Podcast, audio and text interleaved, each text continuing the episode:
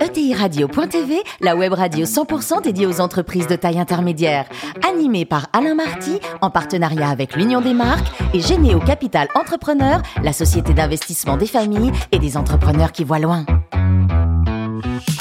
Bonjour à toutes et à tous, bienvenue à bord de ETI Radio. Vous êtes plus de 43 000 dirigeants d'entreprise abonnés à le podcast et vous êtes de plus en plus nombreux à nous écouter chaque semaine. Donc on vous en remercie. Hein. Merci également de réagir sur les réseaux sociaux, notre compte Twitter, ETI Radio-du-bas TV. À mes côtés, pour co-animer cette émission, Arnaud Lagrolet, qui est directeur des relations investisseurs de Généo Capital Entrepreneur, ainsi que Jean-Luc Chétrit, directeur général de l'Union des marques. Bonjour à tous les deux. Bonjour Alain. Aujourd'hui, on a le grand plaisir d'accueillir Marc Sabatier, président et cofondateur de Gélie Sterwen. Bonjour Marc. Bonjour Alain. Alors, vous êtes né en 1965, diplômé de Centrale Nantes et de l'IAE.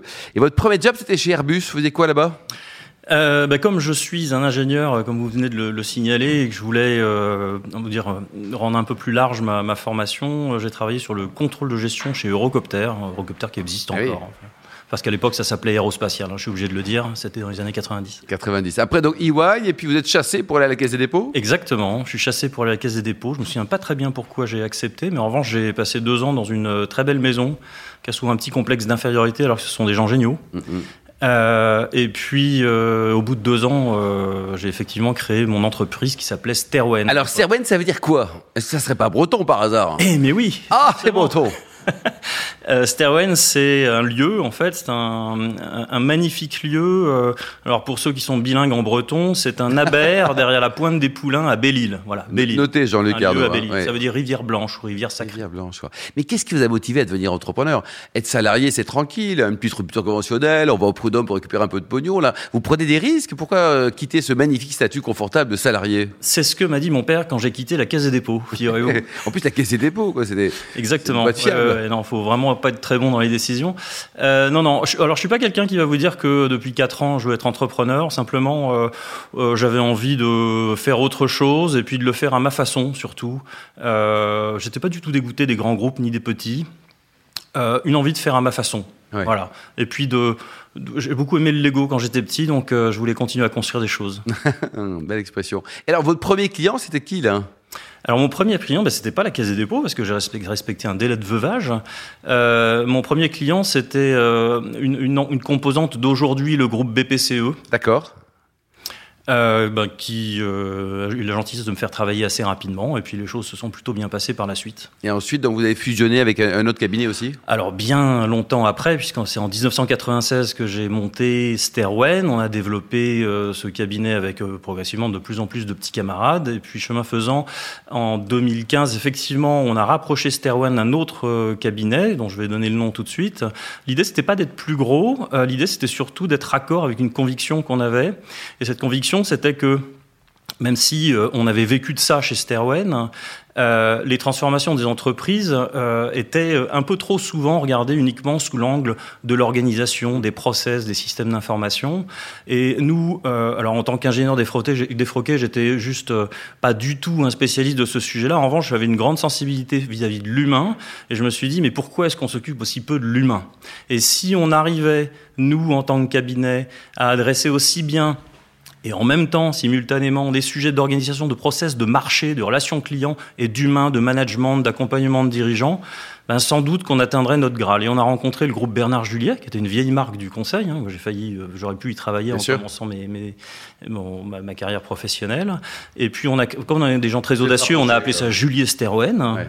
Et aujourd'hui, oui. c'est une belle ETI parce que 60 millions d'euros de chiffre d'affaires, 400 collaborateurs, c'est ça Marc? Alors 70 là dans deux mois et, euh, et 460 euh, à peu près 460. Et alors, l'offre de service du groupe? Alors l'offre de service, euh, ben, elle résulte un peu de la conviction que j'ai évoquée tout à l'heure, c'est-à-dire que euh, on se positionne nous comme un cabinet de conseil en transformation, en innovation. On porte la conviction que la transformation, c'est pas la transformation digitale et non, c'est pas la transformation managériale et non, c'est tout ça à la fois en réalité, puisque quand on travaille le management on le travaille pour une entreprise qui est dans son marché, qui évolue en permanence, une entreprise qui a son organisation, qui a ses systèmes, ses systèmes d'information. Euh, donc on a énormément d'expertises euh, verticales différentes qu'on combine à chaque fois qu'on nous adresse une problématique.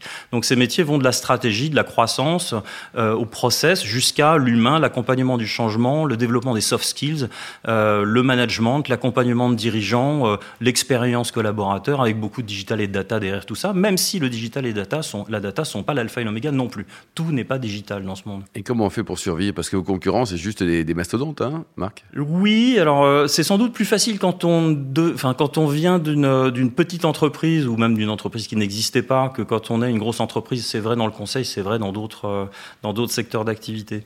Euh, on est beaucoup plus agile. Alors déjà, une, on a une organisation qui est assez particulière, hein, puisque depuis bien des années, euh, bien qu'on soit 450, euh, voilà, qu'on se développe assez correctement, euh, on n'a pas de comité de direction, on n'a pas de budget et on n'a pas de hiérarchie chez nous. On a une ambition, 4 euros les 34 règles du jeu. Quand on me demande un organigramme, je suis bien emmerdé.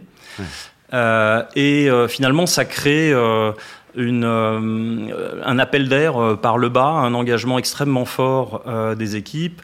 Si vous me posiez la question de la guerre des talents en ce moment, qui est une réalité, on est beaucoup plus attractif que la, que la, que la moyenne. C'est pas une raison pour dire que c'est très facile, mais euh, on a plus de fac- facultés effectivement à faire venir des talents Par chez rapport nous. à d'autres, quoi. de ce point de vue-là. Arnaud? Oui, je, je vous écoutais et, et je me disais, dans- parmi tous nos auditeurs, je pense qu'un certain nombre aimerait bien que vous développiez l'idée d'une organisation sans organigramme. Alors, Marquez, ça simplifie Ouais. beaucoup de choses, quand même. oui, Alors- mais, comme- mais ça marche comment Bah, ça marche très bien. pas. ça marche très bien. Je vous ai dit qu'on avait une ambition, c'est notre terrain de jeu. Finalement, euh, tout le monde est là pour servir une ambition. Elle est parfaitement claire, t- connue de tout le monde. Euh, dans ce cadre, sur ce terrain de jeu, finalement, on peut faire ce qu'on veut. En fait, ce qui marche, c'est la responsabilité, l'autonomie. J'ai envie de dire assumée à 100% euh, par euh, le management qui n'existe pas. Alors, il y a des animateurs dans ce groupe, hein, mais je parle bien d'animateurs et pas vraiment de management. Ensuite, euh, je pense que notre organisation, au contraire, bien qu'elle n'ait pas d'organigramme, hein, l'organigramme peut être un leurre d'ailleurs, je pense que notre organisation est beaucoup plus claire en fait. Euh, parce qu'on a des rôles qui sont extrêmement précis, chacun a ses missions, ses prérogatives, certaines sont communes. C'est la raison pour laquelle je vous disais qu'on avait quatre rôles majeurs. Et chacun peut avoir des missions et des prérogatives supplémentaires. Et puis on a des règles du jeu, 34, qui régissent les interactions entre ces rôles dans le cadre de notre métier au quotidien et de nos interactions au quotidien et les interactions en particulier entre ces rôles. Finalement, tout est parfaitement clair, tellement clair que euh, depuis qu'on a mis en place ce, système de fonctionnement-là, euh, quand euh, on recrute quelqu'un, on n'a même pas besoin de lui expliquer. Parce que tout est pétri de bon sens en réalité. Et je pense que c'est nous qui sommes normaux en vrai. Est-ce que vous nous donneriez une ou deux de ces 34 règles? Oui, bien sûr. Euh, alors oui, ah, oui, bien sûr. Je me mouille un petit peu.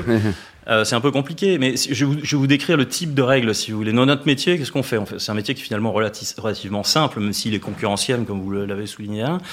Euh, il est relativement simple. On doit développer des expertises parce qu'on a des, des choses à raconter à nos clients. On fait de la recherche, on réfléchit à des méthodologies et on essaie de les faire connaître. Euh, et puis, on développe nos clients euh, et on fait en sorte que euh, nos actifs principaux, qui sont euh, ce que nous sommes nous tous dans l'entreprise, euh, parce qu'on fait des prestations intellectuelles, donc c'est nous, humains, femmes et hommes, chez Julius Terwen. Et par exemple, quand on quand on a une opportunité commerciale, ces règles ou une règle doit nous permettre de dire, en fonction de cette opportunité commerciale, quel rôle en fait je dois impliquer qui va porter la responsabilité euh, de la transformation de cette opportunité commerciale en mission, puisque nous on vend des missions Mhm. Euh, Quel rôle va prendre en charge le staffing en fait de ces missions? Voilà, c'est- c'est un exemple de règle. Arnaud? Oui, je voudrais maintenant vous poser une question sur un sujet qui nous tient aussi beaucoup à cœur chez Généo, puisqu'on essaye de, vraiment de le partager et de le déployer chez nous et dans nos participations. C'est celui du partage de la valeur. Mhm. Alain a dit que vous étiez extrêmement impliqué sur ces sujets. Est-ce que vous pourriez nous en dire plus? Et éventuellement, poser une deuxième question, est-ce que vous pourriez, par exemple, nous donner quelques métriques J'entends parler, vous, par vous exemple... allez voir, Arnaud, vous allez être surpris, parce que beaucoup de patrons le disent, mais lui, Marc, il l'a fait. Ouais. En fait, euh, peut-être juste pour, pour introduire le sujet, pourquoi est-ce qu'on le fait? On le fait pas euh, pour faire joli, etc. On le fait parce que c'est une conviction. À la limite, nos, nos collaborateurs nous demandent pas de le faire. Personne nous a demandé de le faire. En revanche, nous, on porte des valeurs entrepreneuriales dans notre cabinet. Et moi, je considère, pardon pour la- la cru- la- la- la- le- le- les mots un peu crus, mais valeur entrepreneuriale sans participation au capital, c'est un peu une arnaque. Euh, quand on crée une entreprise, qu'on est entrepreneur, on a du capital. Donc on sait ce que c'est, au-delà de la rémunération de mon travail au quotidien, que la création de valeur. Voilà. Et donc moi, et, puis tous mes petits camarades, euh, on veut que les gens sachent ce que c'est et touchent du doigt la création de valeur. Donc on a mis en place effectivement, mais depuis euh, très longtemps, avec des dispositifs différents qui font parfois appel à des actions gratuites, euh, mais c'est qu'une partie en fait des dispositifs. Je vous rassure, tout est légal. Quelque chose qui permet de rendre significativement actionnaire, parce que rendre actionnaire sans qu'il y ait un impact patrimonial, ça reste un petit peu encore de la com. En fait, et, les collaboratrices, les collaborateurs ne ressentent pas ça comme une participation à la valeur. Euh, donc, euh, pour, pour, vous donner quelques quelques métriques. Euh, on a euh, rendu d'abord 30 personnes très significativement actionnaires, euh, notamment au moment de la, fusion entre Bernard Juliet et, Esther Wen, c'était en 2015, on l'a évoqué tout à l'heure. Et depuis, on a rendu actionnaires un peu plus de 100 personnes supplémentaires sur les 450, avec, qui n'ont pas dépensé un centime et qui ont entre plusieurs dizaines de milliers d'euros, ou quelques centaines de milliers d'euros, certains quelques millions d'euros entre les mains parce qu'ils ont apporté euh, leur énergie, leur engagement, leur fidélité, euh, leur temps. Et vous avez pris, Marc, en charge tous les frais, hein 100%. Alors effectivement, ça nous coûte plus d'argent que ça nous en rapporte sur le papier. La réalité, c'est que euh, on a des collaboratrices, des collaborateurs qui savent euh, quelles sont les perspectives euh, qu'ils ont euh, au niveau capitalistique? donc forcément, ça aussi, c'est attractif d'ailleurs. Hein, en parlant de, alors on le fait pas pour être attractif, mais la conséquence, c'est qu'on est attractif. et donc oui, effectivement, tous ces 100%. Hein. Donc ça n'a pas coûté un centime. Oui, oui non, non ils n'ont pas dépensé un centime. Effectivement, tous les frais, on les prend en charge à titre personnel. C'est pas l'entreprise sont les fondateurs qui prennent en charge ces aspects-là à titre personnel. Et je passe un petit message. Je passe un petit message. Quand on est fondateur, on a fortement, forcément une part de capital importante, normalement 100%, ou si on le fait à 2,50. Euh, quand l'entreprise se développe, on se crée un patrimoine qui est important, et c'est normal. Euh, on est dans un monde où c'est tout à fait normal, et c'est très bien comme ça. Il y a bien une partie de ce capital, euh, et moi je, je voilà, je, parle là aux chefs d'entreprise qui sont dans cette situation-là, qu'on peut clairement donner, c'est la moindre des choses, ça c'est la première chose, et puis la seconde chose, c'est qu'il y a plein de bénéfices collatéraux à le faire. Hmm. Jean-Luc? Oui. Alors, euh, on vient de l'entendre, vous avez créé vraiment un modèle euh, de, société de conseil, de consultant, euh, qui est très innovant dans son, organisation, dans son fonctionnement. et on sait que les sujets de, stratégie de communication, stratégie de marque, doivent s'aligner avec les stratégies d'entreprise pour être vraiment efficaces. Alors, comment est-ce que votre singularité vous la traduisez dans votre communication et dans la façon dont vous allez voir vos clients? Ah, Jean-Luc, c'est une super perche que vous me tendez. Euh, en fait, euh, si vous regardez les cabinets de conseil sur la place, en général, leur baseline est liée plutôt à la performance, euh, à faire ensemble, etc. Nous, notre baseline, c'est consulting for good. On a préempté, c'est pas très sympa, mais on a préempté cette expression-là il y a quelques années. Et on est régulièrement cité comme le cabinet le plus performant d'un point de vue de la RSE. On est euh, évidemment Platinum, euh, Ecovadis, euh, ça va de soi. Enfin, ce serait anormal qu'on le soit pas. Et on cherche en permanence qui est pas l'épaisseur d'un papier à cigarette dans toutes les actions qu'on fait, que ce soit vis-à-vis de notre organisation, vis-à-vis de l'interne, vis-à-vis de nos collaborateurs, que ce soit vis-à-vis de la relation qu'on a avec nos clients et notre écosystème, ou bien de la planète et de la société, pour que jamais quelqu'un puisse nous dire hum, vous êtes consulting for good et vous faites pas ça, ou vous faites consulting for vous, ou le faites comme ça.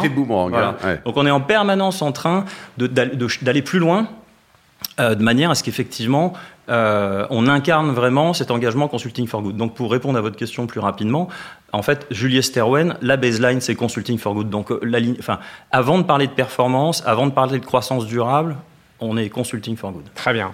Alors, euh, justement, quand vous approchez euh, vos clients, euh, vous êtes face, Alain y a fait référence, à des très grands groupes mhm. de consulting mondiaux présents sur tous les continents qui peuvent accompagner des entreprises à taille mondiale et qui construisent à travers leur, histoire, leurs valeurs et, et leur taille de la confiance. Cette équation de la confiance, c'est quand même clé pour être retenu quand on est un cabinet de consultants. Comment vous, vous arrivez à faire face et construire la confiance alors qu'au fond, vous avez quand même un certain nombre, peut-être potentiellement, de handicaps mm. par rapport à ces grands, grands cabinets? Oui, alors la confiance, c'est un thème que j'aime beaucoup. Euh, la confiance, elle se, déjà, elle se construit dans la durée. Hein. On sait bien qu'il suffit euh, d'une petite anicroche et puis la confiance disparaît pour longtemps.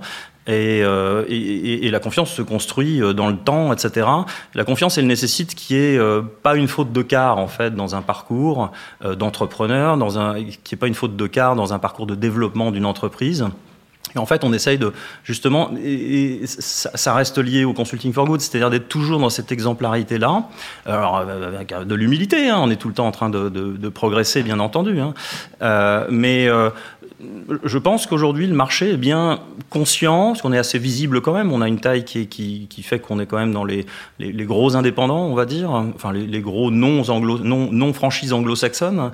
Euh, et euh, le marché reconnaît aujourd'hui qu'effectivement, il y a un alignement, il y a une cohérence en réalité entre le discours qu'on porte, la communication qu'on fait, et la réalité en fait au quotidien. Et en fait, c'est là que ça se joue. Ça se joue sur l'alignement parfait Parfois, c'est souvent pas le cas dans les grands groupes, ce qu'on appelle les injonctions paradoxales, là, qui sont les meilleurs euh, euh, engrais pour le, désengagement, la désillusion des collaboratrices et des collaborateurs.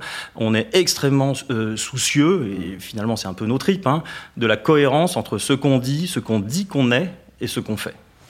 Marc, vous adorez le, le sport, votre meilleur temps en marathon? Oh, c'était euh, il c'était pas la semaine dernière. Hein. Euh, ça devait être 3h40 ou un truc comme ça. 3h40. Bon, écoutez rugby, vous aimez le rugby, hein. vous supportez ah, le, Stade Français, on va le dire. je supporte tous les beaux matchs. Un, pronostic pour le Stade Français cette année Vous les voyez dans les 6 ou pas? Euh, Ça va être compliqué. Bon, et pour terminer, terminer, votre meilleur souvenir de voyage, c'était la Patagonie, un des grands souvenirs. Ah, ça c'est vrai, les grands espaces. Ouais être un peu seul avec sa famille dans les grands espaces. Euh, c'est la, Patagonie for Good, c'est ça Patagonie for Good, exactement. Merci beaucoup Marc, merci, également à vous Arnaud et Luc. Euh, fin de ce numéro de ETI Radio. Retrouvez tout le podcast sur notre site et suivez notre actualité sur le compte Twitter et LinkedIn. On se donne rendez-vous mardi prochain, 14h précise, pour une nouvelle émission. L'invité de la semaine de TI Radio.tv, une production B2B Radio.tv en partenariat avec l'Union des marques et Généo Capital Entrepreneur, la société d'investissement des familles et des entrepreneurs qui voient loin.